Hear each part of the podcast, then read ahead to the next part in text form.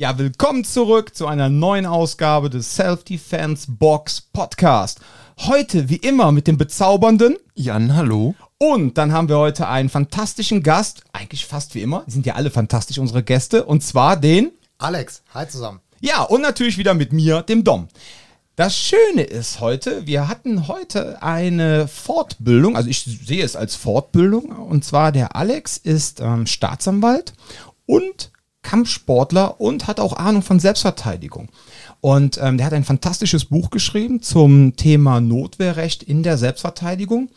Und das Buch habe ich jetzt schon seit, boah, ich glaube, ich war einer der ersten, der bestellt hat. Ne? Ich glaube, ja. du hast das damals irgendwo gepostet, ich direkt eine E-Mail raus, ey Alex, ich möchte das Buch haben. Hau direkt mal Titel raus. Ja, ähm, ich, ich poste, den Titel findet ihr unten in den Show Notes. Ne? Und ähm, ja, man merkt auch schon, wir sind in letzter Zeit haben wir viel Filmmaterial gemacht. Ich zeige schon mit dem Finger nach unten. Aber dieser Podcast, wird ja gar nicht so, ah, da. Ja, genau, der wird ja gar nicht visuell aufgezeichnet. So. Und ähm, was mir halt unheimlich wichtig ist, also dieses Buch ist wirklich großartig. Hashtag unbezahlte Werbung. Ich habe die vollen 29,99 Euro dafür bezahlt. Hat der liebe Alex auch im Eigenverlag quasi rausgebracht, also quasi geschrieben, formatieren lassen von der Agentur, hat die ganzen Kosten übernommen, dann direkt mal ein paar entsprechende Anzahl von Exemplaren drucken lassen und verkauft das jetzt einfach. Und ähm, ja, ich bin von diesem Buch wirklich unglaublich begeistert, weil es wirklich mit ganz, ganz vielen Mythen die es so im Bereich der Selbstverteidigung im Kontext zum Notwehrrecht gibt, aufräumt. Und natürlich das Schöne, wir haben da jetzt nicht so einen, ja, ich bin jetzt mal stereotypisch, alle 5000 Rechtsanwälte, die uns jetzt zuhören, bitte nehmt es nicht persönlich, aber er ist halt nicht so, wie man sich eigentlich den klassischen ähm, Juristen vorstellt, sondern er ist halt auch Kampfsportler, der auch Vollkontakt-Kampfsport, vor allem auch während seiner Studiumzeit trainiert hat und hat halt auch Ahnung von Selbstverteidigung. So, und jetzt kommen diese ganzen Komponenten zusammen, ja. Ähm, er hat Ahnung von der Praxis, gehört aber gleichzeitig auch so zur Judikative oder ist der Staatsanwalt Exekutive? Ja, der Staatsanwalt der hat so ein bisschen so, ein, äh, so eine geteilte Rolle, Exekutive ja. und auch Judikative. Ja, ne? Bist du eigentlich mehr so. Also im Grunde sind wir jetzt komplett. Guck mal, Robin, Batman und Commissioner Gordon. ja, endlich. endlich. Ja, perfekt. Okay, ähm, ja, dann fangen wir doch einfach mal an. Also wie gesagt, das Buch ist einfach großartig. Und wir wollten jetzt den Alex auch nochmal live und in Farbe erleben. Jetzt hat er heute ein Vier-Stunden-Seminar bei uns gehalten. Fast alle unsere Trainer haben es geschafft. Plus waren nochmal zehn Leute fast extra da, so aus dem erweiterten Self-Defense-Box-Kreis oder auch externe, die gar nichts mit uns zu tun hatten, die einfach mal gucken wollten und sich informieren wollten in ihrer Tätigkeit als Trainer. Ja, für meinen Geschmack waren eigentlich noch viel zu wenig trainingsgebende Personen, ja, fängt schon an zu gendern, ja, äh, waren eigentlich da, weil das Thema ist so elementar wichtig, ja. Denn was bringt es den Leuten, irgendwelche Techniken beizubringen? Und wir kennen es ja aus unserem eigenen Training. Was wollen die Leute, die, also beziehungsweise es kommt dann immer für eine Frage, ja, wann darf ich das denn einsetzen? Wann geht das eigentlich? Ja. Und ähm, ja, also von daher einfach nur großartig. Wir werden das Buch unten drunter verlinken. Wer den Alex buchen möchte zu dem Thema, ja, kann das auch gerne machen. Einfach auch unten über den Link, falls ihr jetzt eine Kampfsportschule habt, eine Selbstverteidigungsgym, whatever, und ihr sagt, ey, ich hätte den gerne auch mal bei mir in den Räumlichkeiten, könnt ihr den Alex gerne buchen. Jetzt wollte ich aber heute, weil der Alex war letztens äh, im Ruf der Hyäne Podcast beim lieben Ruben. Und da ist der Ruben schon sehr intensiv auf das Thema Notwehrrecht so eingegangen. Deswegen wollen wir jetzt eigentlich mal eher so ein Hauptaugenmerk auf Alex legen, ja, als Person, sprich als ehemaliger Kampfsportler, als Mensch, der Ahnung hat von Selbstverteidigung und wollen jetzt im ersten Teil des Podcasts erstmal so ein bisschen über ihn reden. Ähm, so was er so für Sachen trainiert hat, was er als effektiv ansieht, auch so in Bezug auf Straße, auf diesen Selbstverteidigungskontext. Und dann, wenn wir dann gewisse Situationen mal haben, dann kann man ja auch mal dann vielleicht wieder so ein bisschen das Notwehrrecht-Thema so einfließen lassen. Ja? Aber es ist nicht der Fokus. Aber es sollte jetzt nicht der Fokus sein, dieses Podcast. Ich verlinke dem ähm, Rufen seinen Ruf der Jene Podcast hier unten drunter, ja, ich zeige schon wieder mit dem Finger nach unten, beziehungsweise ich versuche ihn gerade nach oben zu halten, damit es nicht so, ne, die zwei sich schon denken, was macht der Idiot hier? Also, wird hier drunter verlinkt, dann könnt ihr euch das in aller Ruhe anhören und ja. Alex, was für ein Intro. Willkommen in dieser Show. Ja, vielen Dank. Erstmal danke für das mega gute Feedback zu meinem Buch. Vielen Dank für das super Feedback für das Seminar. Ich freue mich total, heute hier zu sein, das Seminar gegeben zu haben. Hat echt Spaß gemacht. Super cool. Ähm. Ja, nee, also das Seminar, ach so, genau, zum Seminar habe ich noch gar nichts gesagt. Das fand ich übrigens auch sehr gut. Ne? Ich habe ja zwei Verwaltungsausbildungen, wie ihr da draußen alle wisst. Und bei mir war es ja so, die Rechtsthemen ähm, oder die Rechtsgebiete, wenn man die dann so in, den, in unseren Ausbildungsstudien hatte, hing oftmals auch so ein bisschen nicht nur vom Interesse ab, ob man da drin gut war oder nicht, sondern bei mir hing es auch oft vom Dozenten ab. Ja. Und äh, wir hatten einmal, äh, ich hatte zum Beispiel das große Glück, äh, in beiden Ausbildungs- bzw. Studiendinger, da ähm, im Staatsrecht zum Beispiel einen fantastischen ähm, Dozenten zu haben, der zum Beispiel das Gesetzgebungsverfahren anhand eines Fußballspiels erklärt hat. Ja, so ein Typ war das. Und dann macht auf einmal auch Staatsrecht Spaß. So. Und ich muss ganz ehrlich sagen, dich hätte ich, glaube ich, gerne früher auch in irgendeinem schönen Fach als Dozent gerne gehabt, weil ich fand das fantastisch, wie praxisnah und wie nett du die ganzen Sachen auch eben erklärt hast. Also ich fand das wirklich großartig. Ich weiß nicht, wie es beim Robin geht. Ja, äh, Robin. Ich dachte, wir müssen noch, wir müssen noch über die Rollenverteilung hier sprechen. Aber, das ist kein Thema, Robin. Äh, du kannst ja aussuchen, welches Kostüm ich, du ich anziehst. Ich bin mindestens Nightwing, würde ich sagen. äh, was ich auf jeden Fall super fand, ist, dass du, ähm, du hast einleitend eben auch erstmal die Grundsätze erklärt. Du hast nicht einfach direkt damit angefangen, ja, mit den Paragraphen, nehmen wir jetzt mal auseinander, ja, mal ein paar Fallbeispiele, viel Spaß damit, sondern du hast mit uns halt auch wirklich durchgesprochen, wie, wie sieht die Grundlage eines ähm, einer solchen juristischen Bewertung eigentlich aus? Wir haben uns da locker rangearbeitet, bevor wir an solche ähm, ich sag mal, allgemeineren Urteile rangekommen sind. Und ich finde, das hat eben auch, ähm, wir hatten auch ein, zwei Leute dabei, die Juristen sind, ne? Mhm. Für die wäre das ja sonst kein Thema gewesen, aber gerade für die von uns, die dieses Intro nicht irgendwo mal hatten, wäre das sonst vielleicht ein bisschen schwerer greifbar gewesen. Und dann hast du halt irgendwie so einen abstrakten Gedanken davon, was jetzt irgendwie vielleicht geht oder nicht geht, aber dieses aktive Bewerten, das hast du super eingeleitet, dass wir halt auch ein Verständnis für das hatten, was an Fallbeispielen danach kam. Und das fand ich eine super wichtige Grundlage. Ich bin da persönlich immer jemand, gibt da so zwei Leute, die beim Führerschein verstehen wollen, was sie mit der Gangschaltung machen, die sagen, ich muss aber nur wissen, was ich machen soll. Mhm. So, und äh, ich bin da eindeutig eher so die Person, die ein bisschen verstehen muss, worum es eigentlich geht. Und da hast du eine perfekte Grundlage für gesetzt. Und deswegen hat alles, was danach gekommen ist, es war nichts mehr so ein, vertraut mir, ich bin Experte, es war halt, du hast uns da sauber rangeführt und das fand ich ein super Einstieg in das Thema. Und ähm, zum anderen halt eben auch vernünftige Fallbeispiele, wenn wir auch welche gebracht haben, die konntest du super, hast du super auch aufgegriffen und sowas und das das Ganze schön greifbar gemacht. Das fand ich persönlich super. Deswegen habe ich auch das Gefühl, dass das tiefer sitzt als einfach nur so ein, ja, ja, der hat das gesagt. Ja, ich vertraue dir mal, das passt schon alles hier so. Ja, es gibt ja generell so zwei Lerntypen, wie du richtig sagst. Der eine will es verstehen, der andere will nur auswendig lernen. Mit auswendig lernen habe ich halt nichts verstanden. Dann kann ich vielleicht das, was ich auswendig gelernt habe, aber sobald sich die Situation irgendwie minimal ändert, und ich eigentlich mein Wissen anwenden muss, nützt mir das auswendig Gelernte nichts mehr, weil es mhm. jetzt ja ein bisschen anders ist. Und das Thema Selbstverteidigung ähm, ist auf den ersten Blick zwar einfach, aber wenn man dann richtig reinguckt, ist es halt total komplex und man kann halt auch nicht von dem ähm, Nicht-Juristen erwarten, dass er das versteht, wenn er einfach sich den Paragraph 32 Strafgesetzbuch durchliest. Das funktioniert so nicht. Das ist einfach komplex. Man braucht erstmal eine Grundlage. Man muss erstmal verstehen, wo wird das überhaupt einzu, wo, wo ist das einzuordnen, wie funktioniert das System. Und dann kann man sich den Paragraphen angucken und dann gibt es so viele Details, die man beachten muss, so viele Wörter, die da drin stehen, die man zwar kennt, aber die man juristisch verstehen muss. Und nur dann macht das ganze Thema Notwehrrecht halt tiefgehend überhaupt Sinn. Dann kann man das verstehen und dann ist man auch in der Lage, das auf die Notwehrsituation anzuwenden und dann eben im Training seinen Schülern, seinen Kunden das beizubringen, so wie es wirklich ist, was macht verteidigungstaktisch Sinn, das im rechtlich richtigen Rahmen sich, sich zur Wehr zu setzen und nicht einfach stumpf ein paar Paragraphen auswendig lernen. Ja. Hm, das ist das Problem. Viele Leute haben, das habe ich auch in meinem Studium damals so gemerkt, dass viele Leute haben so eine allgemein umgangssprachliche Auffassung von gewissen Begriffen, aber dann ist es gerade, wenn es um eine juristische Bewertung äh, oder auch in der Philosophie oder Psychologie, das sind dann Begriffe, die haben dann eine ganz andere Bedeutung und deswegen erstmal muss man erstmal auf den gemeinsamen Nenner kommen. Ich fand das auch so super, dass du, du hast mit einer Folie eröffnet, das kann ich ja eben gut sagen, so, du hast mit einer Folie eröffnet, äh, das war ein Zitat vom Bundesgerichtshof, von wegen, äh, der, wenn das Notwehrrecht für den Laien nicht zugänglich ist, dann hat es seine, seine Wirkung eigentlich ein bisschen verfehlt. Und danach folgten vier Stunden Seminar. Das finde ich halt so genial eigentlich so. Also es war nötig, habe ich auch den Eindruck, um dann so ein umfangreiches Verständnis davon zu bekommen. Aber so viel zum Thema laienhaftes Verständnis. Ne?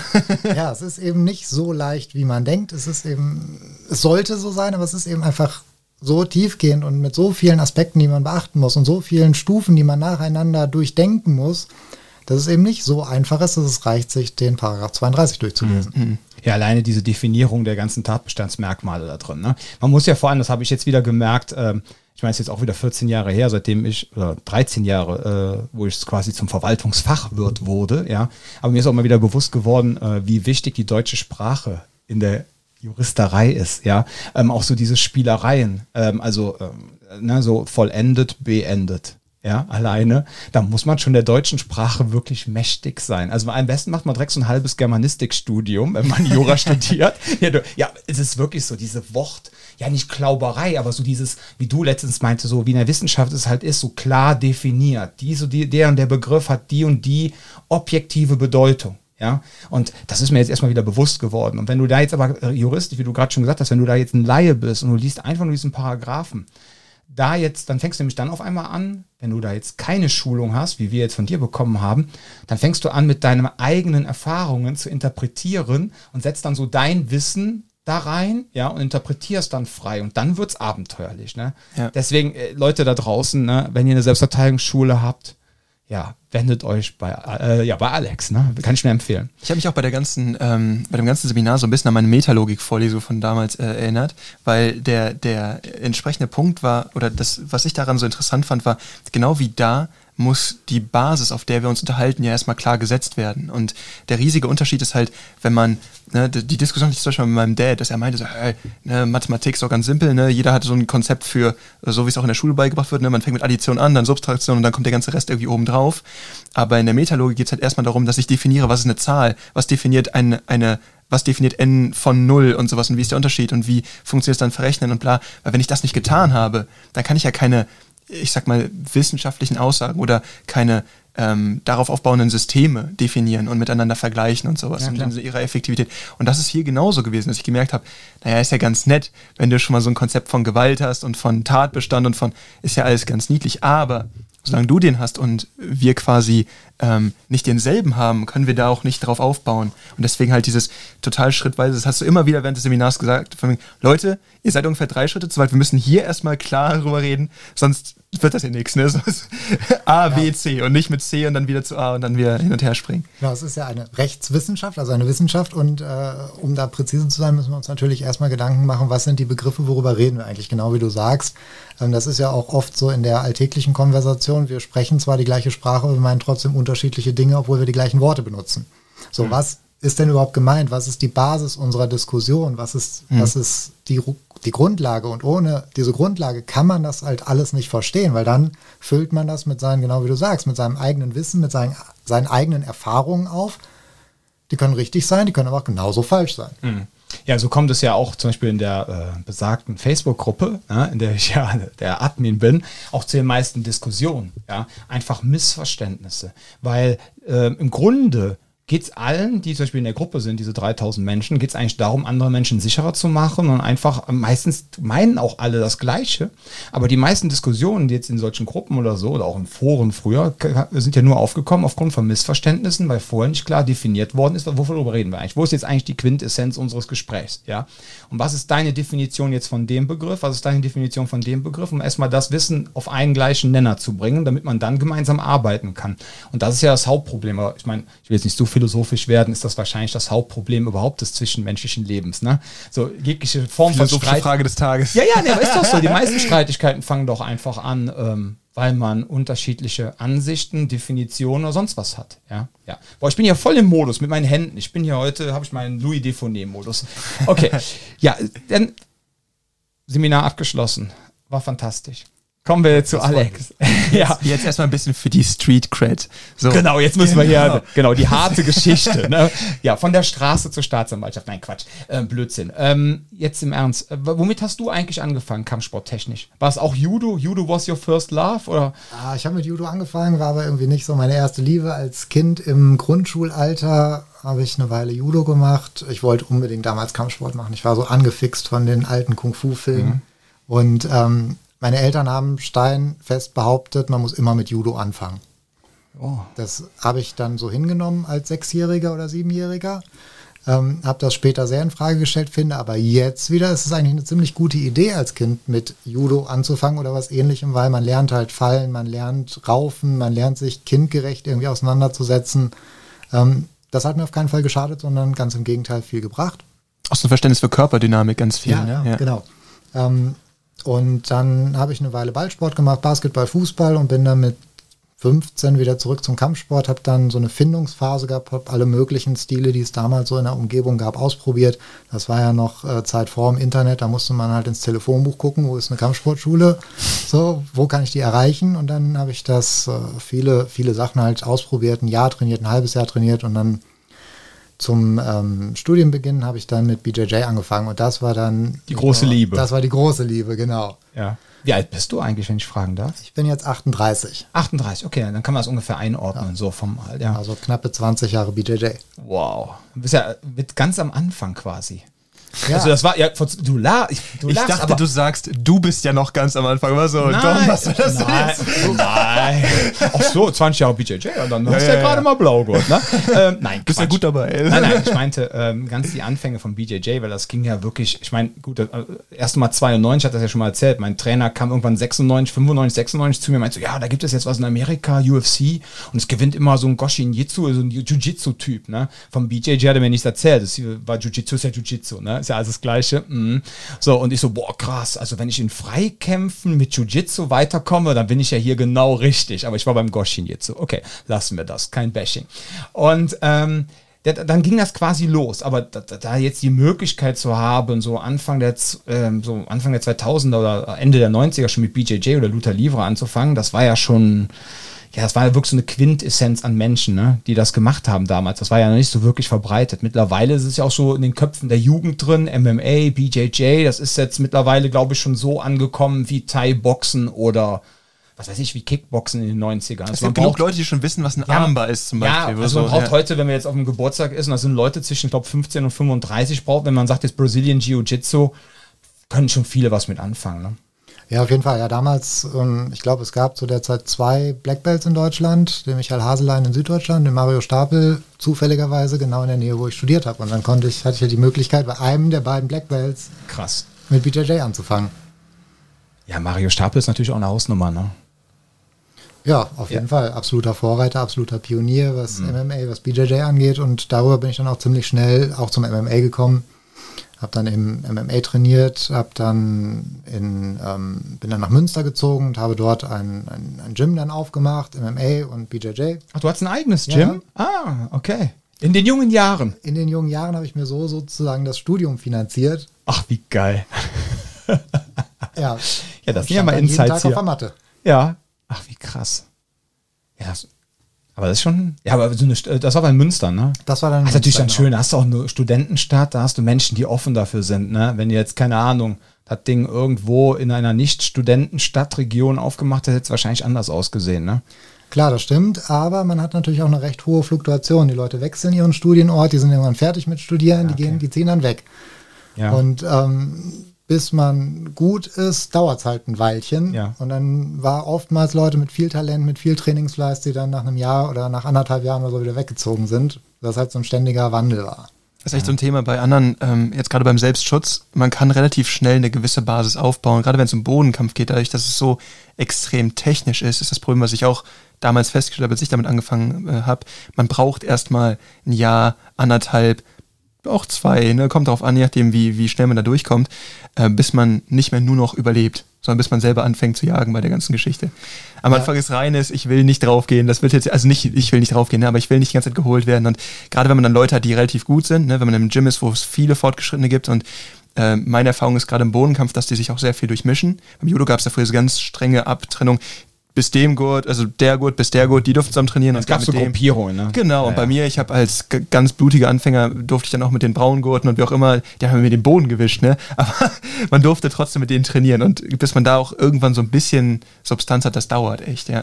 Ja, absolut. Es kommt ja immer die Frage, ja, wie lange brauche ich, bis ich einen Blaugurt kriege oder wie lange brauche ich bis zum Black Belt? Guck mal, wie gut du Äh, bist, ne? So. Ja, kann man halt nicht sagen. Es kommt halt alles auf die Mat-Time an. Wenn ich äh, jeden Tag die Woche morgens und abends trainiere, dann brauche ich halt deutlich weniger lange als jemand, der einmal die Woche zum Training kommt. So, Das ist schwer zu sagen. Aber Ich weiß auch, ob der jemals dahin kommt, ne? Weil das Ja. Level ist schon sehr, sehr intensiv. Ja, das ist aber auch das, was unser Ausbilder Sharia Richman immer sagt, ne, der ja aus dem Boxen und Ringen kommt. Ne, er sagt ja auch so, die Gefahr ist halt, ähm, er findet es halt auch im Malbahn, wenn im Kraftmager auf einmal so Techniken gezeigt werden, ja, so äh, aus Endpositionen heraus, ja, wo du, wo jeder Ringer sagt, so jetzt ist der Drops eigentlich schon gelutscht, jetzt geht's eigentlich zu Boden, eigentlich kannst du aus der Pos Position gar nicht mehr befreien. Und dann bringt er auch immer so das Beispiel, er meint er so, wenn du jetzt dir sicher, wenn du jetzt den Leuten immer zeigst, diese, aus dieser Endposition herauszuüben und die hätten irgendeine Chance. Und jetzt gerang, äh, gelangen sie aber an jemanden, der Ahnung hat vom Ringen oder vom, ja, BJJ ist ja auch eine Form von Ringen, ne, ist ja auch so eine Art, so, ähm, und diese Person hat aber diesen Move 10.000 Mal, 100.000 Mal gemacht, ja, und du hast jetzt das Pech und du gerätst jetzt an diese Person, ja, dann war es das, ja. Der macht diese Bewegung, dann machst du gar keine Abwehrbewegung mehr, weil dann liegst du nämlich schon auf dem Boden. Ne? Und diesen Vorteil haben natürlich auch Kampfsportler durch ihr stetes Wiederholen und wenn sie halt regelmäßig trainieren, ja, und das, das ist einfach eine natürliche Bewegung. Das, das ist wie beim Brötchen abbeißen. Genau, das ist wie im vegetativen Nervensystem ja, genau. dann irgendwann drin. Und dann haben die einfach dieses Grundverständnis von Bewegen, auch den Gegner zu lesen. Ja. Ja, was man halt auch sehen muss, wenn man eine Technik 10.000 Mal trainiert hat unter Druck, dann hat man auch schon 10.000 Mal irgendeine Gegenreaktion gekriegt, mhm. mit der man dann wieder umgehen kann. Also die, die Zaubertechnik, um aus irgendeiner Situation rauszukommen, wenn der der besser positioniert aber weiß, dass du gleich diese Sache machen wirst wahrscheinlich, dann hat er das schon tausendmal erlebt und weiß, wie er damit wieder weiterarbeitet. Ja. Da kann man dann immer nur hoffen, dass man dann äh, nie an jemanden gerät, der wirklich was kann. Aber der Punkt ist ja der, ja, jetzt lachst du, aber der Punkt ist halt der, wir haben jetzt nicht mehr Mitte der 90er, ja, wo du nur zwei Leute in ganz Deutschland hast, die dir halt äh, jetzt BJJ oder Luther oder was weiß ich beibringen können, ja, sondern mittlerweile, ich meine, alleine jetzt hier in Köln, ja, wie viele MMA-Gyms hier gibt, die auch wirklich auf einem ziemlich hohen Niveau sind, so. Und ähm, das ist ja Deutschland weltweit so. Und in der Jugend, ne, ist ja, ich weiß nicht, ob wir jetzt mittlerweile schon so die Verhältnisse haben wie in Amerika, wo fast jeder ja durch die Highschool schon mal Kontakt hatte mit dem Ringen, ja, und die dann in Amerika halt alle schon ein gewisses Grundverständnis vom Ringen haben, also man, viele, viel mehr vor allem als in Deutschland.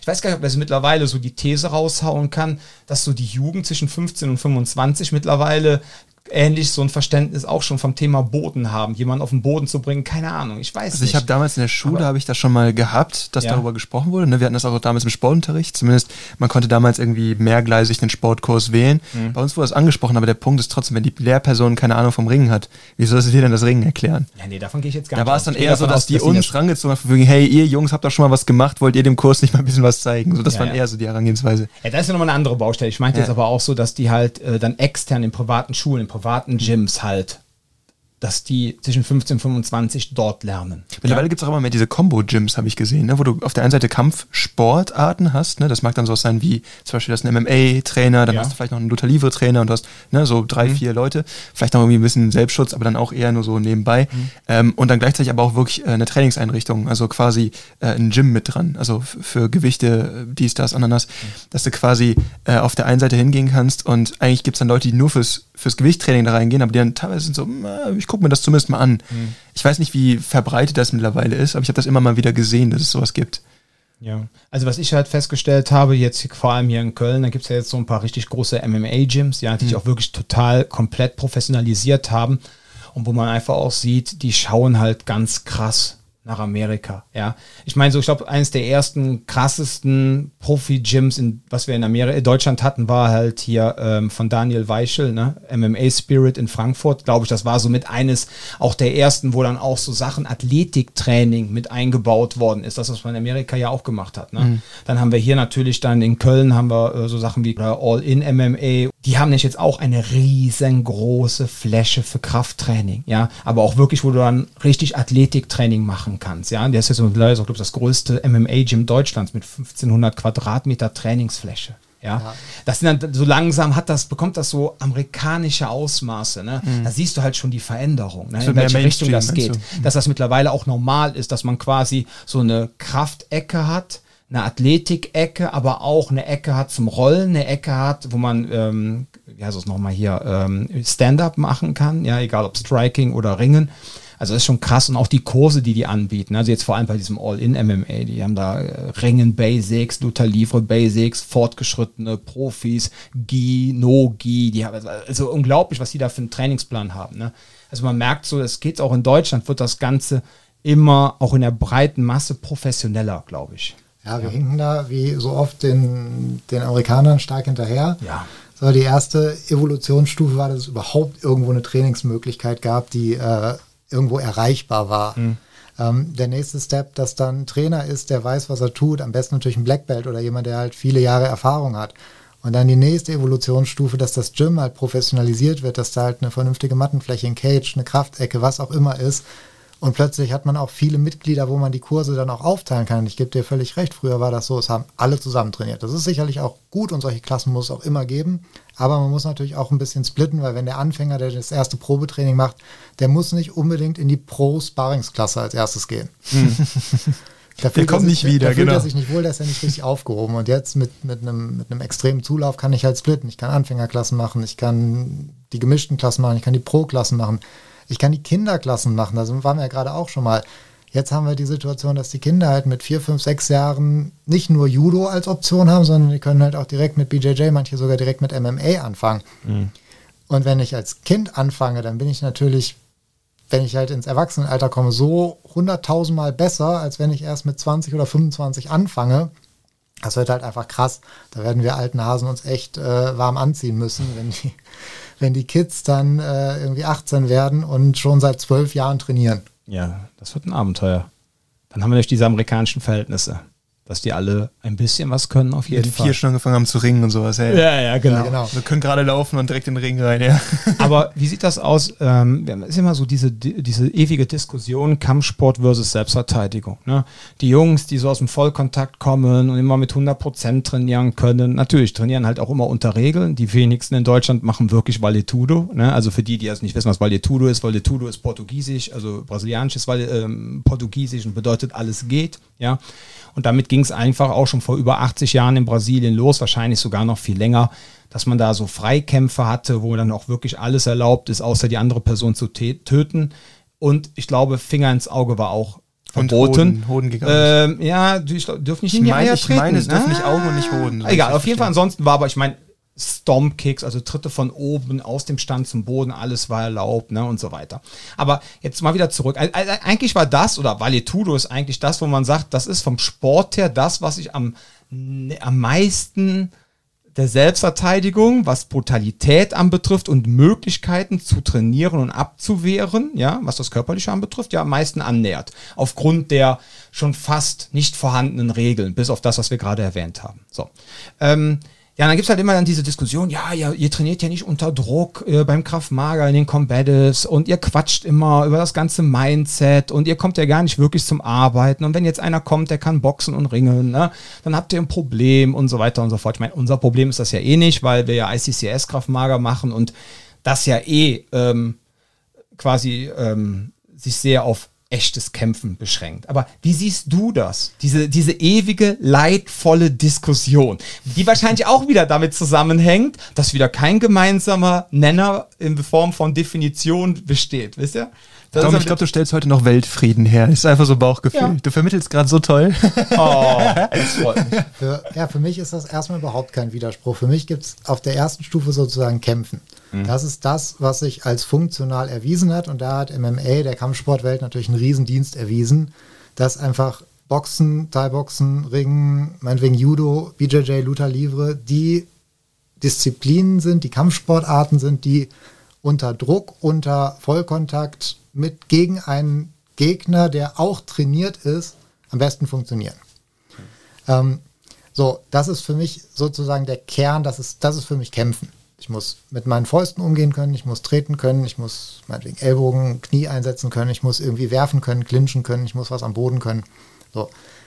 Das ist, das ist Kämpfen, das ist, das ist das Fundament, das ist der Kern des Ganzen. Und die zweite Frage ist meines Erachtens erst, in welchen Kontext packe ich das? Packe ich das Ganze in den Kontext MMA? Dann habe ich einen sportlichen Wettkampf, dann habe ich ein sportliches Regelwerk, auf das ich mich einlassen muss. Ich muss die Regeln kennen. Ich weiß, ich kämpfe zweimal fünf Minuten, dreimal fünf Minuten. Ich brauche also Kondition, um so einen Kampf machen zu können. Ich habe Punktrichter, das heißt also, ich kann durch bestimmte Aktionen Punkte einsammeln. Dann ist es natürlich auch sinnvoll, meine Kampftaktik so zu wählen, dass ich diese Punkte auch mitnehme, mhm. damit ich, wenn es zur Punktentscheidung kommt, ich auch ähm, entsprechend eine Chance hast, trotzdem noch zu gewinnen. Gewinne, genau. Auch wenn du nicht K.O. gehauen hast. Genau, so. Ja.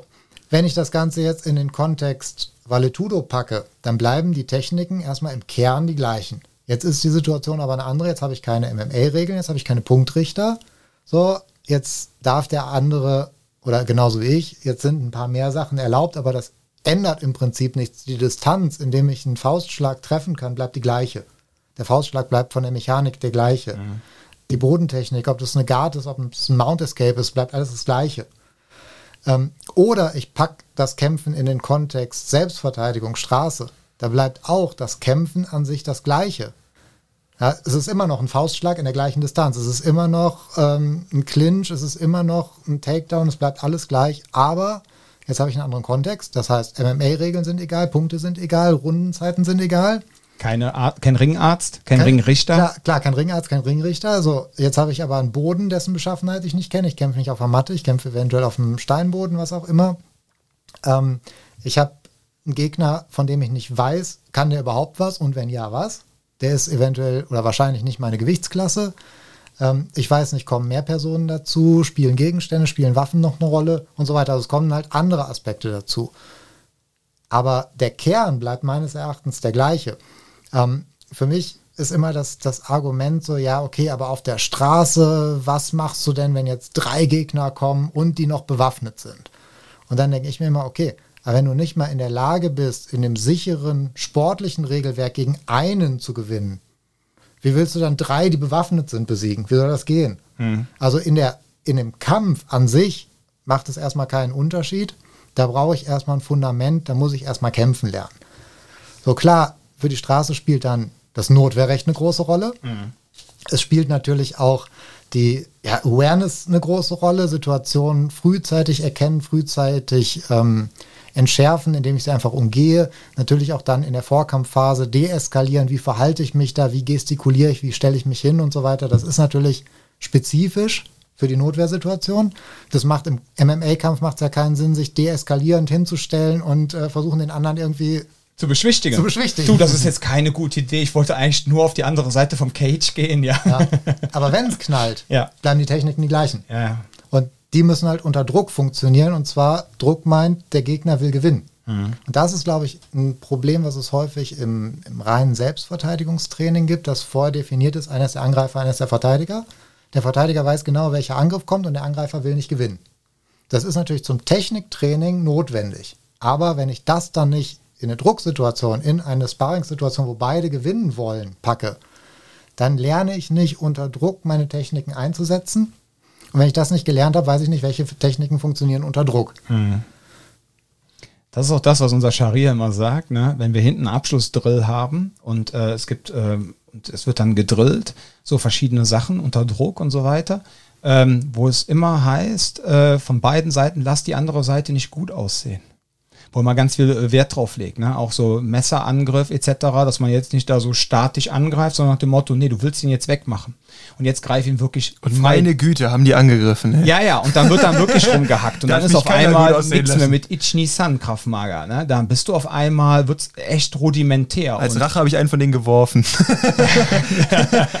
ja, aber das ist genau der, also das ist auch, was mir immer so wichtig ist, dieses Ding, ähm, im Kraft Maga sich halt auch immer so auf Schmerzreiz und so zu verlassen. Ne? Immer zu sagen, ja, das nehmen wir jetzt als Primärmittel. Ne? Wir hatten jetzt die Tage, hatten wir jetzt hier quasi Körperumklammerung und dann haben wir habe ich den erstmal, habe ich mit denen eine halbe Stunde rumgerungen. Habe denen quasi erstmal Grundlagen des Ringens gezeigt, wie sie sich stabilisieren, wie sie sich hinstellen, aber jetzt nicht im sportlichen Kontext. Natürlich, man muss halt immer gucken, wenn man dann eine Kraft-Mager-Klasse hat, dass man denen natürlich immer diesen straßenbasierten Kontext hat, aber nichtsdestotrotz die Grundlagen, wie du gerade schon so schön sagst, des Bewegens muss trotzdem funktionieren. Ne? Und dann hab ich dir, haben wir denen auch gesagt, passt auf, ähm, wenn ihr jetzt verstanden habt, wie ihr euch bewegt und ihr kriegt es quasi in so einer athletischen, sportlichen Situation hin. Jetzt gleich nehmt ihr euch einen Gegner, also einen Partner, der dann vielleicht größer ist und schwerer wendet das an, was ihr gerade gelernt habt. Und wenn ihr dann irgendwie die Möglichkeit habt, dann schiebt ihr mal eben den Daumen ganz kurz ins Auge, ja, damit die Person jetzt das den Kopf wegnimmt und dann zieh dir einen Ellbogen rein, ja. Aber jetzt nicht dieses ewige drauf verlassen, ja, ich habe jetzt einen Finger im Auge, jetzt habe ich quasi gewonnen, ja. so dieses, das ist ja auch immer so ein Problem, Ja. wo dann, wo man sich im Kraftmager hinter versteckt. Ne? Ja, genau, das, das ist, glaube ich, echt ein Problem, dass man so denkt, man kann sich hinter den Dirty Tricks verstecken. Ja. Vergisst aber, dass der andere die auch machen kann. Ja. Und wenn der besser positioniert ist, dann ist das viel effizienter, was der macht. Ja. Ja, wenn du, keine Ahnung, wenn du unter mir in der Mount liegst und du steckst mir von unten den Finger ins Auge und ich dir von oben, ja, wer hat denn da mehr Power? Ja. So. Wer, wer, wer, hat jetzt die härtere, äh, Daumenmuskulatur. Ja, genau, ja, ja. Ja, ja, deshalb sagt ja auch Scharia immer, ne, Position ist eine Waffe. ja, absolut. Das wollte ich auch mal ganz kurz fragen. Ähm, ja jetzt über deine äh, Kampfsporterfahrung. Hast du jemals auch ähm, Selbstschutz oder sowas? Hast du da jemals irgendwie Weiterbildung gemacht? besucht oder gemacht oder? Ja, also ich habe Also wir wollen jetzt keinen Namen von irgendwelchen Verbänden zu nennen, okay? Alles gut. Ja. Ich habe äh, das Glück gehabt, dass ich das BJJ, mh, ja, unter dem, was man heute so unter Oldschool versteht, lernen konnte, lernen durfte. Ähm, heute haben wir ja so die sportliche New School-Variante, die für, Submission-Variante. die für, für das BJJ-Turnier und das BJJ-Regelwerk absolut ihre Daseinsberechtigung hat, weil es wieder ein anderer Kontext ist, in den ich das packe. Aber der, der Valetudo-Aspekt, so der, der Kampf, der regellose Kampf gegen irgendjemanden, der mir auch echt wehtun will, und zwar mit allen möglichen Mitteln, der kommt meines Erachtens heute im BJJ-Training viel zu kurz.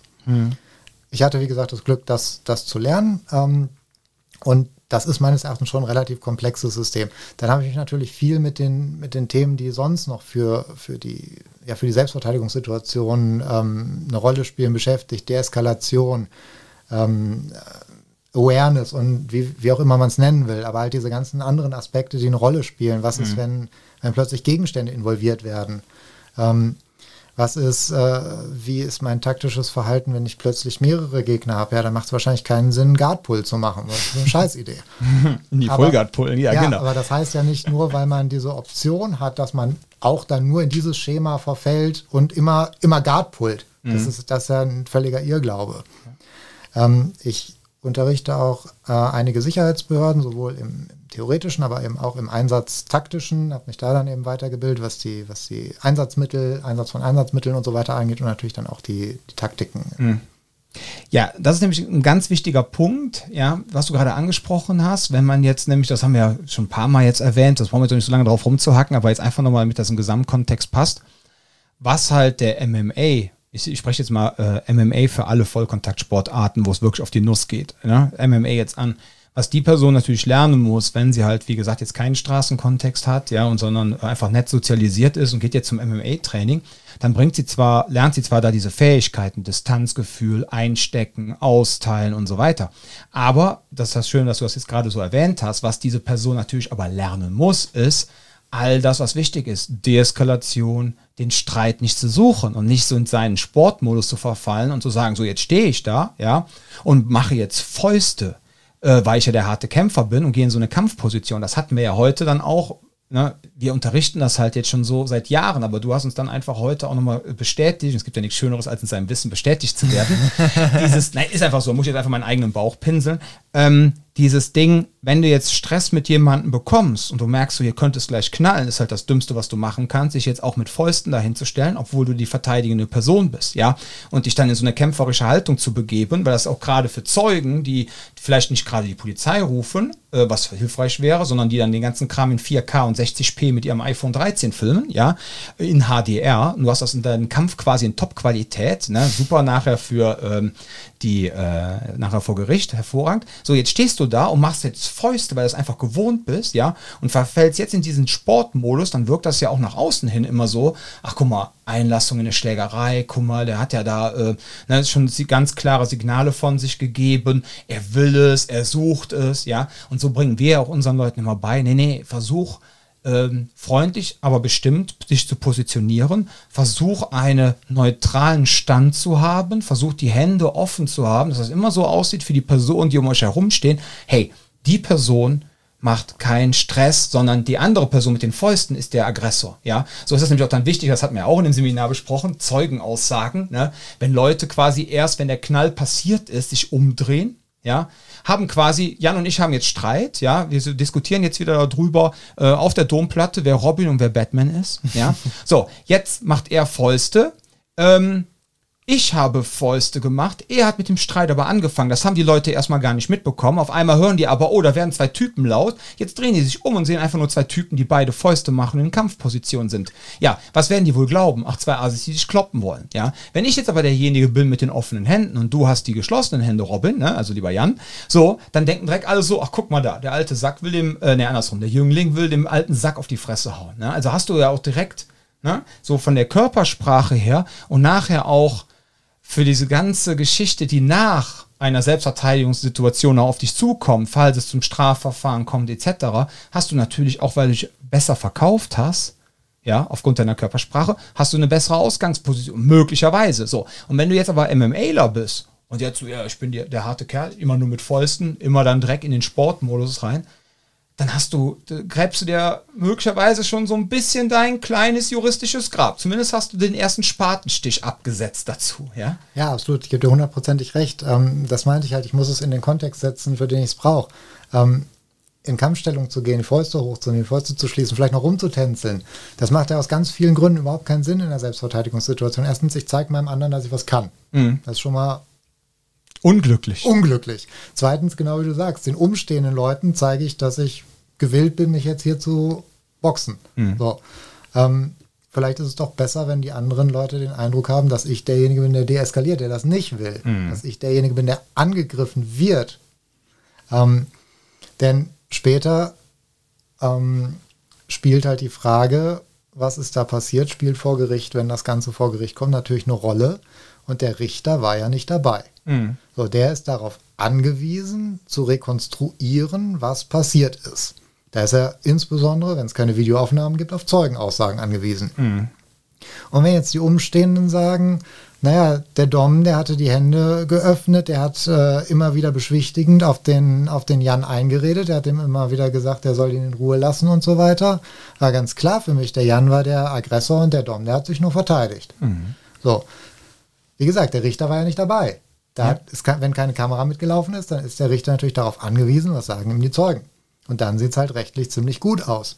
Andersrum, wenn ich mich taktisch unglücklich verhalte oder wenn ich eben auch nicht weiß, was darf ich überhaupt im Rahmen der Notwehr, dann, auch wenn ich die körperliche Auseinandersetzung gewonnen habe, im Nachgang verliere ich dann vielleicht die juristische Auseinandersetzung mit einer Strafe, die ich bekomme. Vielleicht muss ich sogar ins Gefängnis. Vielleicht muss ich dem eigentlichen Angreifer lebenslang irgendwie Schadensersatz, Schmerzensgeld zahlen. Mhm. Der hat also gerade einen Sponsor gewonnen, obwohl der eigentlich der Asi war, der mich angegriffen hat. Ja. Und dann stehst du da, ne? Ja, dann stehst du da. Dann stehst du da, ja. Aber das ist genau der Punkt. Und natürlich auch das Thema Waffen ne? und mehrere Angreifer. Wie gesagt, wenn du MMAler bist, ne?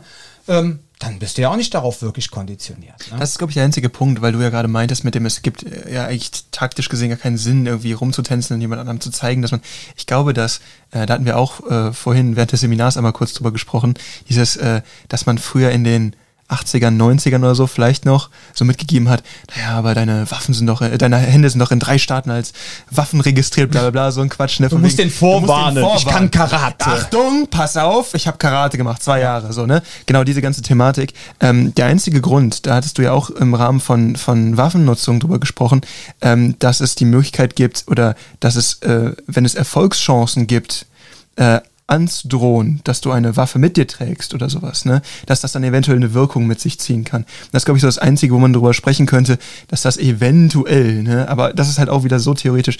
Ich sage, hör mal hier, ich mache seit fünf Jahren MMA und dann so, okay, weißt du was, ich glaube, ich gebe die Gefahr, dass das Ganze aber eskaliert ist, so viel, unverhältnismäßig viel höher, dass ich sage, das ist einfach Quatsch. Vor allem, wenn du dann so Leute hast, die es gerade ein bisschen machen, die sagen, Achtung, pass auf, ich habe Kraft Maga gemacht, ne, oder so. Das sind dann immer so die Leute, die mal so ein, so ein Wochenendseminar besucht haben und dann hängen sie aber dieses Selbstverteidigungsschild raus, das ist immer gefährlich.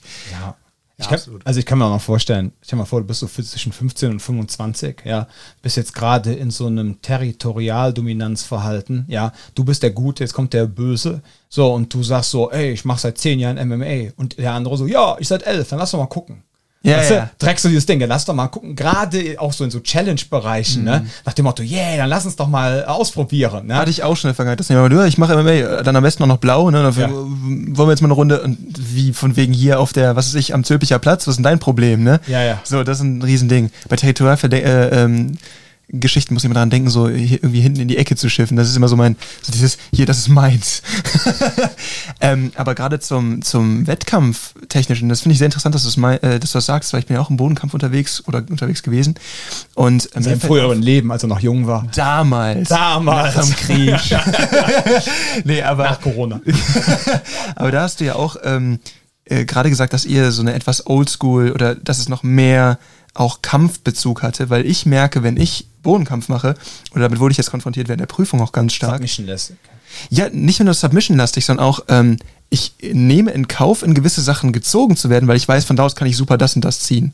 So, und das war auf der Straße absolut keine Art und Weise, wie, das hat keine praktische Anwendung, sich in Sachen reinziehen zu lassen.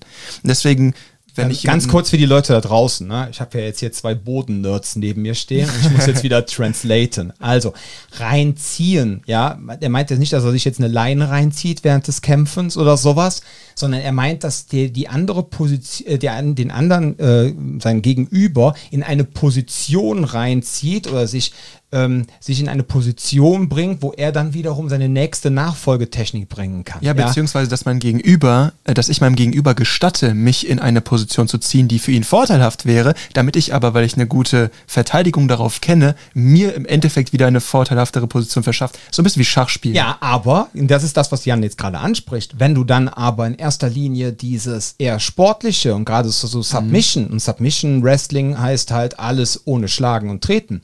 Und du bist eigentlich gewohnt, so nach dem Motto, jetzt zieht der mich in die Position, ich lasse es auch zu, weil ich ja dann in einem sicheren Kontext, den ich ja sonst immer habe, jetzt irgendwelche Nachfolgentechniken mache, um ihn quasi zu besiegen, indem er abschlägt, genau weiter zu verarbeiten oder vielleicht auch zu besiegen in Form von einem, einem Fußhebel, einem Beinhebel oder sonst was, irgendeine sogenannte Submission, eine Aufgabeposition zu bringen.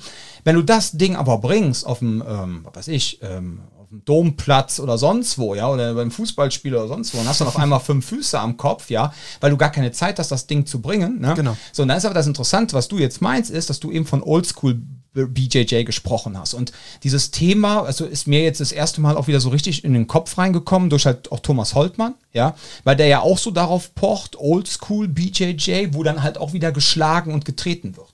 Ja, Ja, wenn das ist erstmal nur Jiu-Jitsu, oder? Äh, Weil BJJ war doch immer eigentlich sub, nicht Submission-lastig, aber es ging schon darum, dass da anders angepackt nee, nee, der, wurde. nee, der Punkt ist ja der, stopp, schön, dass ich das eingerätsche. Der Punkt ist ja, du kannst natürlich auch gerne das Ich wollte gerade den Experten fragen, Achso, komm, Dom. dann nehmen wir den Experten.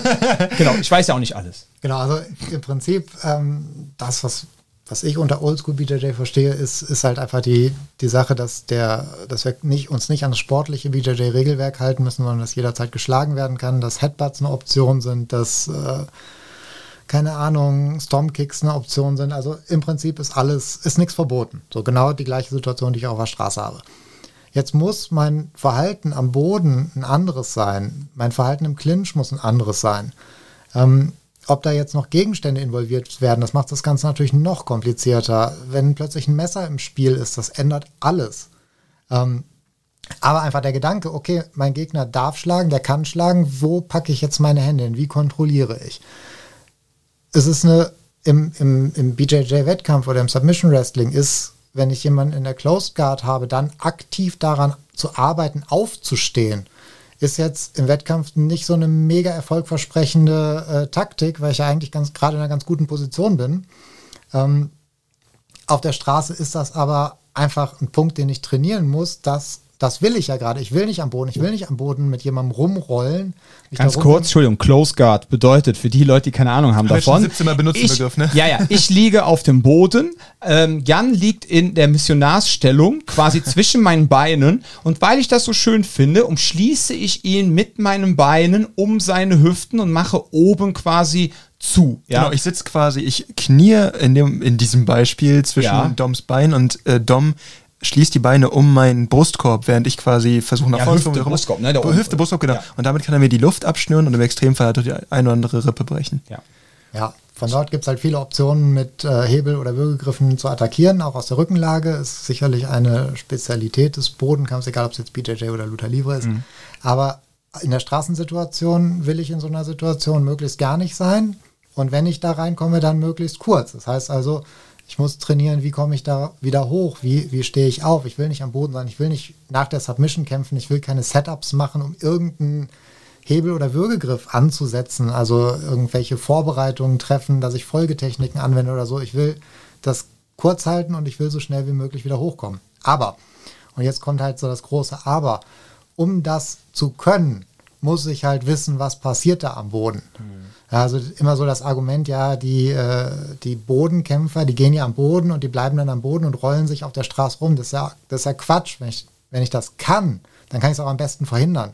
Genauso, wer ist denn am allerschwersten zu werfen? Jemand, der seit Jahren ringt.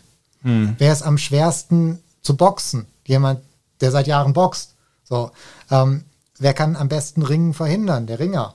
Ja, also um etwas quasi zu vermeiden, muss ich da drin gut sein, weil ich muss das verstanden haben, ich muss es selber können. Da gibt es ja äh, jetzt auch No Front, aber aus den 90er Jahren äh, winkt schon die Verteidigung, der Anti-Bodenkampf. Mhm. Ähm, so, äh, das funktioniert halt allenfalls gegen jemanden, der noch nie in seinem Leben Bodenkampf gemacht hat. Ja. Äh, die Ringerverteidigung, die funktionieren allenfalls gegen irgendjemanden, der noch nie in seinem Leben gerungen hat. Mhm. So, aber sobald das jemand kann, funktioniert das nicht mehr. Ich weiß. Ähm, und die, diese ganzen Sachen, die, die sozusagen die Kontermaßnahmen, die kann ich nur dann trainieren, wenn ich selber angreifen kann, wenn ich hm. mich selber in dieser Situation in der Distanz bewegen kann. Ein weiser Mann aus Israel, der zufälligerweise unser Ausbilder ist. Wer ne? nur? Wie hieß er nochmal? Ach ja, Shari Richman hatte beim letzten Ausbildungsabschnitt gesagt, so diesen wahnsinnigen Satz, ich habe gelernt zu ringen, damit ich nicht ringen muss. Ja, absolut. Ich glaube, er hat es aber auf Boden bezogen, ne? weil Ring macht er ja schon seit er sechs oder vier ist. Ja, ne? du kannst das ja auf alles machen. Ich habe ja, Grappling genau. gelernt, damit ich nicht grappeln muss. Ich habe Boxen gelernt, damit ich nicht boxen muss. Ja, ähm, genau das ist der Punkt. Und da ist auch das, der Ansatz ein ganz anderer, habe ich gemerkt. Ne? Also Shari hat uns auch ganz viel gezeigt, dieses, was man auch im BJJ und Luther Livre auch teilweise hat, ne? diese, diese Defenses für Chokes und, und also für Würgegriffe, sich dagegen zu wehren oder für gewisse Hebel, irgendwie, wie komme ich da raus, klar. Aber es ging immer darum, im nächsten Schritt irgendwie möglichst sich vom Boden zu entfernen oder mir so viel Platz zu verschaffen, dass ich dann wieder treten oder schlagen kann weil selbst das kann ich auf dem Boden mhm. tun. So, aber es ging immer darum, okay, das ist Schritt eins von, sagen wir mal, drei und am Ende des Tages stehst du wieder oben und der bleibt da unten liegen. So, das ist die Idee dabei. Deswegen, ähm, also es ist schon irgendwie so, ein, so, ein, so eine, eine, Zielsetzungsgeschichte. Was will ich mit dem, was ich da unterrichte, eigentlich gerade machen? Und wenn du gerade sagst, du bildest auch Sicherheitspersonal aus, den wirst du keinen Wettkampf BJJ zeigen, weil das, damit können die nicht viel anfangen. In gewissen Bereichen, klar, die Befreiungen, wenn du einen Gegner hast, der weiß, was er tut und der wettkampftechnisch ausgebildet ist, ist es gut, so die ein oder anderen Kniffe zu können, aber es geht nicht darum, dass die dann einen perfekten Armbar ziehen oder sowas. Nein, ganz und gar nicht, aber für, für die Sicherheitskräfte spielt zum Beispiel die Kontrolle am Boden Total, eine ja. Rolle, wenn jemand zu Boden gebracht wurde, wie kontrolliere ich den am Boden, wie lege ich dem die Handfesseln an? So, das ist ja auch alles, eigentlich ist alles BJJ. So, ähm, Du kannst Universum in BJJ und nicht BJJ, oder? Genau. Alles ist entweder BJJ oder nicht BJJ. Im Prinzip schon, im Prinzip schon. Ja. Kennst du eigentlich, Entschuldigung, kennst du eigentlich äh, von Gracie, das hieß ja früher, haben sie es Gracie Combatives genannt und mittlerweile Gracie Survival Tactics oder so. Das ist ja so ein Programm äh, auf Kontrolle, Sicherung, so für Law Enforcement Bereich. Kennst du das Programm eigentlich? Weil es ist mir nicht aufgefallen. Ich hatte jetzt zufälligerweise, ähm, ist ja so Hashtag unbezahlte Werbung, eine meiner absoluten Lieblings-Apps, Readly. Das ist eine App, da hast du alle Zeitungen aus der ganzen Welt für 9,99 Euro. Ne? Und ähm, total geil. Dann hast du dann noch das Black Belt Magazine drin. Und jetzt in der aktuellen Ausgabe ging es halt, der fängt ja schon zu lachen, um äh, Tech ist äh, Gracie Survival Tactics BJJ. Ja. Kennst du das zufällig? Ja, Deshalb fällt mir das gerade ein. Ich kenne das zufällig, bin sogar einiger, einer der wenigen Deutschen, der als Instruktor, Instructor zertifiziert ist. Oh. Können wir da auch mal einen Lehrgang machen? Selbstverständlich. Ja? Ich finde das geil, dass wir gerade von Recht auf, hör mal, wollen wir nicht mal irgendwie Sicherungstechniken bei dir belegen? Nein, das, ich finde das ja, total find geil. Cool, ich also, cool. Deshalb. Das meine ich, das meine ich. Deswegen ist der Alex ein ganz spezieller Gast, weil das eben nicht nur das eine oder das andere, sondern es ist die Kombi, die wirklich geil ist. Deswegen können wir beides das ja, das finde ich echt geil. Dann lass uns ja. das bitte mal machen. Hast du denn, dann kennst du wahrscheinlich auch den, der macht ja auch Gracie BJJ ähm, aus dem Schwarzwald, dieses BJJ Blackwood oder wie nennen die sich? Die haben so einen ähm, YouTube-Kanal, wo ich mir immer denke, boah Leute, was für ein krasser Content. Die haben wirklich für alle Gürtel haben die das komplette Prüfungsprogramm drin. Du kannst das wirklich komplett nachgucken von dem kompletten Oldschool Gracie BJJ, ja.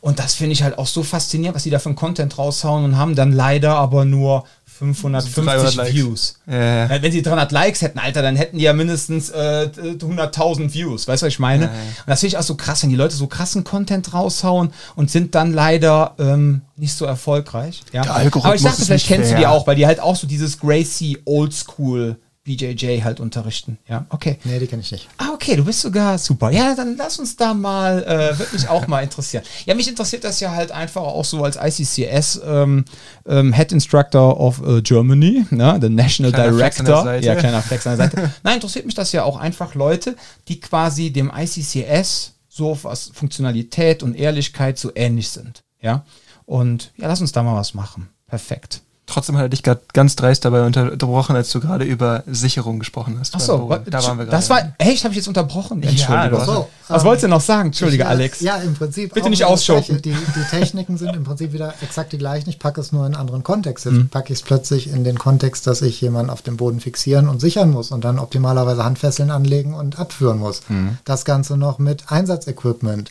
Ähm, mit einer Schutzweste, mit dem ganzen Geraffel, was man so am, am Einsatzgürtel hat. Das ändert natürlich auch wieder einiges. Aber es ändert nicht die grundlegenden Techniken. Mhm. Mount ist immer noch eine Mount. Guard ist immer noch eine Guard. Ein Schlag zum Kopf ist immer noch ein Schlag zum Kopf. Das ändert so gesehen vom, vom Kern nichts. Ich packe es in einen anderen Kontext, muss jetzt die spezifischen Gegebenheiten beachten.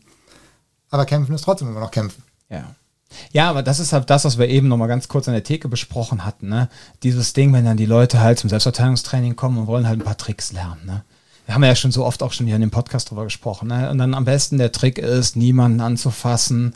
Am besten so ein Spock-Grip. Ne? Zeig mir einfach so einen Spock-Griff. Derjenige ist direkt K.O. und ich kann nach Hause gehen und muss dann nur, genau, und brauche dann nur meinen Zeigefinger und den Daumen zu desinfizieren. Und alles andere ist sauber und äh, rein geblieben. Ne?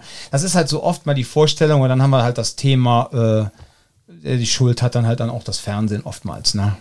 Ja, Weil es halt eine falsche Vorstellung, glaube ja, ich, gepflanzt man hört ja oft, ach, Selbstverteidigung brauche ich nicht, ich habe einen Schlüssel in der Tasche, den nehme ich dann in die Hand und dann haue ich damit zu. Genau. Da sieht man, das sind Leute, die haben das noch nie in ihrem Leben ausprobiert, die kriegen nicht mal die Faust mit dem Schlüssel in der Hand aus ihrer Hosentasche wieder raus. genau, ich habe das so reingegriffen, ja, Panik bekommen. So, Enge äh, Hosentasche. Wir haben noch nie in ihrem Leben gelernt, wie eine Schlagmechanik funktioniert. Es ist völlig egal, ob ich einen Gegenstand in meiner Hand habe oder nicht. Die, die Schlagmechanik ist ja trotzdem die gleiche. Der Bewegungsablauf ja. ist die gleiche. Und wenn ich halt nicht schlagen kann, dann nützt es mir auch nichts, wenn ich irgendwas Hartes in der Hand habe. Ich glaube auch, dass die meisten Menschen kein wirkliches Verständnis dafür haben, wie kompliziert eigentlich ein Schlag ist. Weil das habe ich auch immer wieder gehört, gerade wenn irgendwie am Rande mal mitbekommen wird, ne, man hängt auf einer Party rum oder wie auch immer und irgendjemand bekommt mit, was ich beruflich mache oder so und dann wird halt so ein bisschen drüber gesprochen, was ich eigentlich generell ungern mache. Aber es wird so ein bisschen angesprochen, okay, hm, dies, das und dann kommt so ein Verständnis von, ja, dann haust du da einfach drauf im Höhe und bist so, haust einfach drauf. Und ich habe das letztens irgendwann mal äh, in der Umkleide jemand demonstriert.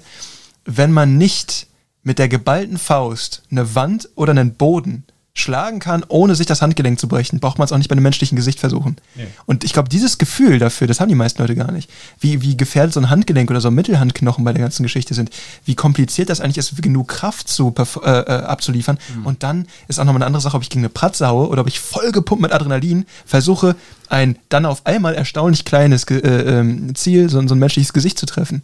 Und dann muss ich auch noch wissen, wo und wie und was. Und stell dir vor, du triffst ihn, der geht nicht K.O.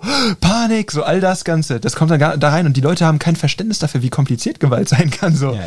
Das ist so ein Thema. Ja. Ich äh, schule auch häufiger äh, Mitarbeiter, die jetzt nicht irgendwie im Außendienst sind oder so, einfach in, in Selbstverteidigung. Ähm, und wenn das halt Leute sind, die das noch nie gemacht haben, und dann sagt man denen in der ersten Stunde, mach mal eine Faust. Hm. Die Leute haben, die die drücken sich den Daumen. Ne? ja, ja. So, ich, das habe ich für ja. Mythos gehalten. Äh, wirklich? Okay. Doch, ist so. Jedes Mal. Okay. Jedes Mal. Nimm mal das Däumchen daraus. Boah, okay. aber das ist doch, ich meine, da beweist ja, ja direkt alles ja. ab. Vor allem, ganz ehrlich, wenn du dann so, ich sag mal so Bärnackel ne, kämpfst, ich sag so, ne, dann musst du boxen können. Weil du musst dann wirklich dieses Prinzip, dass der Ellbogen immer genau, genau in die entgegengesetzte Richtung mhm. der, des, deiner Schlagrichtung steht, ja, musst du halt immer äh, wie Popo abputzen drauf haben, ja, weil wenn du das nicht drauf hast und dein Ellbogen ist nicht im richtigen Winkel, dann ist nämlich auch dein Handgelenk nicht im knack. richtigen Winkel, ja, und dann macht's knack, ne, und dann am besten hast du noch einen Haarriss, der dauert nämlich noch länger als ein sauberer Bruch, also gut. Ja, jetzt zum Abschluss noch ein paar warme Worte. Der liebe Alex ist natürlich, lässt das nicht auf sich sitzen. Ja, ihm hat's ja so gut gefallen. Der mag uns alle so sehr und der mag euch alle da draußen so sehr. Aufgrund dessen gibt es ähm, einen Rabattcode auf sein fantastisches Notwehrbuch. Ja, und zwar, was hast du gesagt? Das 5 Buch Euro? kostet normalerweise 29,99, aber für die Hörer vom Self Defense Box Podcast gibt es einen Rabattcode 5 Euro, also für 24,99 inklusive Versand kriegt ihr das Buch Ja, Hammer. mit dem Rabattcode Self Defense Box. Yes, wunderbar. Könnt ihr auch alles nochmal unter dieser, und ich zeige schon wieder mit dem Finger nach unten, yeah, aber ist egal, ich bin halt hier in Action, ne? Mit dem, ähm, unter, äh, unten in den Keynotes, ne, Shoutouts, nein, was sind das nochmal? Äh, In den Notes auf jeden in Fall. In die Notes. Die in eh schon sehr vollgepackt genau, für in diese die. Episoden-Notes. unten drunter werdet ihr das Ganze finden. Und ähm, auch den Link zum Alex, eine E-Mail-Adresse zum Alex, äh, den ähm, Code, ja, mit den 5 Euro. Vielen lieben Dank, das freut uns sehr. Und äh, ja, kauft euch einfach dieses Buch und wie gesagt, ähm, bucht diesen Typen. Ja, der ist super. Einfach Nettes Wortspiel. Nettes Wortspiel. Yeah. Vielen, vielen Dank. Ähm, Ja. Vielleicht noch ganz wichtig, das Buch könnt ihr bestellen unter www.notwehr.net. Jawohl. Packe ich auch in die Shownotes. Shownotes war's, das war das richtige Wort. Genau, jetzt habe ich es wieder. Alles klar. Äh, möcht, mag noch jemand was ab Sinnvolles sagen? Sonst sage ich jetzt Winke, Winke. Sag ruhig Winke, Winke. Okay, alles klar. Ja, dann würde ich sagen, vielen lieben Dank, dass du heute bei uns warst, vor allem auch in dieser Podcast-Folge. Und ich glaube, jetzt hast du auch verstanden, warum wir gesagt haben, wir machen immer nur mit den Leuten vor Ort den Podcast. Ne? Es ist einfach anders, oder? Auf jeden Fall. Hat Also- mir viel Spaß gemacht. Vielen Dank für die Einladung. Ja, sehr schön. Vielen lieben Dank. Und ja, dann würde ich sagen, ihr Lieben da draußen, äh, passt auf euch auf, bleibt gesund und Bis zum nächsten Mal.